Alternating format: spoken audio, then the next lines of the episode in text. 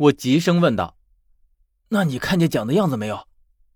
十三说：“呃，当时我只听见他们说话，根本就不敢睁开眼睛来看，而且那时候身边都是黑灯瞎火的，即使睁开了眼睛，也什么都看不见啊。”十三说的不无道理，那里的情形我见过，的确如十三描述的一样，只是没有见到人，单单凭一个声音就确定。那是一个和我一模一样的人，未免有些牵强。声音是可以模仿的，未必说声音一样，人就会长得一样。但无论怎么说，我听了这件事之后，心里就觉得很怪异，一种莫名其妙的感觉。然后我就看见十三停了下来。何远，我不能和你们一起走。啊？为什么？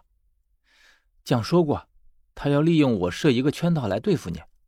我在你身边，只会让你们都陷于困境之中，所以我不能连累你们。的确，在十三重复的讲的对话中，他的确是这样说的。可是将十三一个人留在这里，他又会不会出事呢？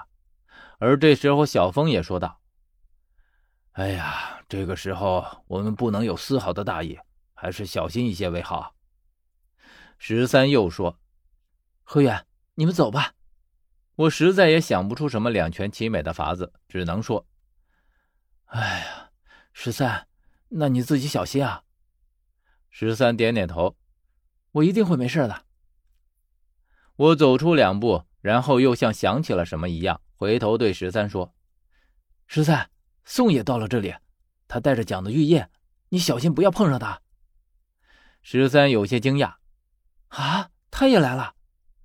你们放心。”我会注意的。然后我和小峰就继续往里面去了。这通往魏王宫大殿的路很长，总感觉怎么走也走不完。直到我们走出了很远，小峰这才说出了刚刚他没有说出来的话：“远哥啊，这个十三，你还是敬而远之的好。虽然现在我也看不出他是什么来头，但这个人总是不简单的。十三有什么不简单的？”你是不是发现了什么？我怀疑他已经成为了蒋的傀儡之一。这不可能啊！怎么不可能？疯子也是蒋的傀儡。可是如果他不现身，你看出什么不寻常来了吗？害人之心不可有，这防人之心不可无啊！不可不防。听了小峰的话，我心里顿时像是打翻了五味瓶一样。说不出的滋味。如果真如小峰所说，那我身边岂不是再无可信任之人了？走过了大殿之后，我们已经来到了一个开阔的地方，而且在石柱的尽头，迎面站着一个提着宫灯的宫女。起初是黑乎乎的一团影子，等走近了才发现是一尊石像。她就纹丝不动地站在最中央，将过去的通道一分为二。手中的宫灯照亮了大部分的区域，我看见后面就是宽敞的正殿。正殿里光明一片，长明灯依次挂在正殿的各个地方。只是这宽敞的正殿里面却什么都没有，除了一面金杯。金杯在灯光的照耀下发出了刺眼的光泽。我和小峰绕过宫女，只见这个金杯足足有九丈高。上面除了一些镶边的花纹，却再无任何东西，竟然是一面无字的金杯。而驮着金杯的，竟然是一条蜷缩在地上的巨蟒，它的身子绕成了很多圈，成为了金杯的底座，而蛇身则有一部分绕上了金杯来，不过在一丈高的地方停住，然后九颗头颅就像一朵盛开的花朵一样，围绕着金杯盛开，朝着各个方向。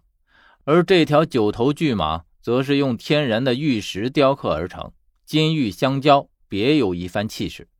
我赞不绝口道：“哎呀，这可是一件绝世仅有的宝物了。”小峰则说：“光鲜的外表之下，必有肮脏不堪的东西，只怕这东西没有我们想象的那样神圣。”这又是何解？九头之蛇自古以来被视为不祥的征兆。这里用九头蛇来做成了金雕玉饰，只怕另有深意吧。说着，我和小峰围着这面金杯转了一圈，只是转了一圈之后，我却感到有些异样，因为我似乎感到有什么东西正在盯着我看，而这种异样的感觉刚刚才划过心头，我抬头就看见了那个提着宫灯的女人，而且正好对上她那双眼睛，他什么时候竟然已经转过来了？我记得他的脸明明是朝着另一面的。可是我们才绕着金杯转了一圈的功夫，他竟然已经彻底调转了方向，就连手中的宫灯也朝着我们转过身来。小峰自然也看见了，他惊道：“这个石像怎么自己转过来了？”